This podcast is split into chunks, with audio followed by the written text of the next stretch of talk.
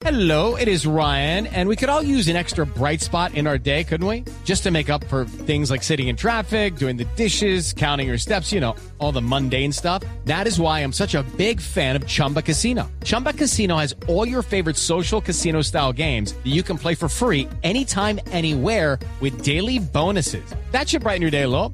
Actually, a lot. So sign up now at chumbacasino.com. That's chumbacasino.com. No purchase necessary. BGW. Void were prohibited by law. See terms and conditions. 18 plus. Señor ministro, una última pregunta. Human Rights Watch, que es una ONG dedicada al análisis de temas de derechos humanos, se queja porque dice nueve generales del ejército, entre ellos el general Nicasio Martínez, su comandante, están involucrados en casos de falsos positivos.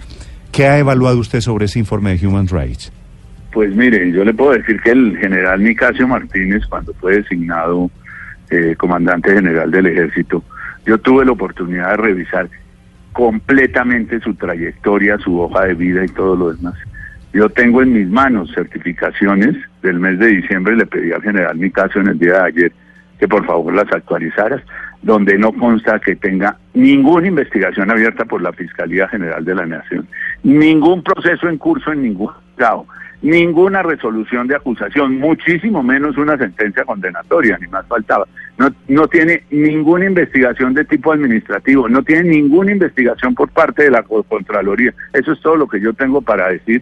Esta persona no tiene una investigación por ninguna parte y si la llegare a tener, él mismo lo expresó ayer, que inmediatamente estará presto a acudir a las autoridades. Y fuera, y fuera de que no tiene caso. investigación, lo que dice Vivanco es que él felicitó a un batallón militar que hizo un operativo en el que murió una niña y murió su padre en desarrollo de eso, de los, de los falsos positivos, de ese crimen atroz, imperdonable. ¿Esa felicitación usted la ha hablado con él a qué se debió? Sí, no, no, no lo he hablado con él, tendría que entrar a, a mirar a, a- a qué fue, pues es lamentable que hayan fallecido personas, pero me imagino que fue un operativo donde algunos delincuentes fueron muertos en desarrollo de operaciones militares. Sí. No, ministro, no hubo delincuentes muertos. Eran dos indígenas, según la sentencia judicial, que fueron presentados como guerrilleros muertos en combate. Y quien paga la recompensa al informante que señala a estas personas como guerrilleros es el entonces coronel Nicasio Martínez. Le pagó un millón de pesos a un informante que entregó Sí. unos datos falsos.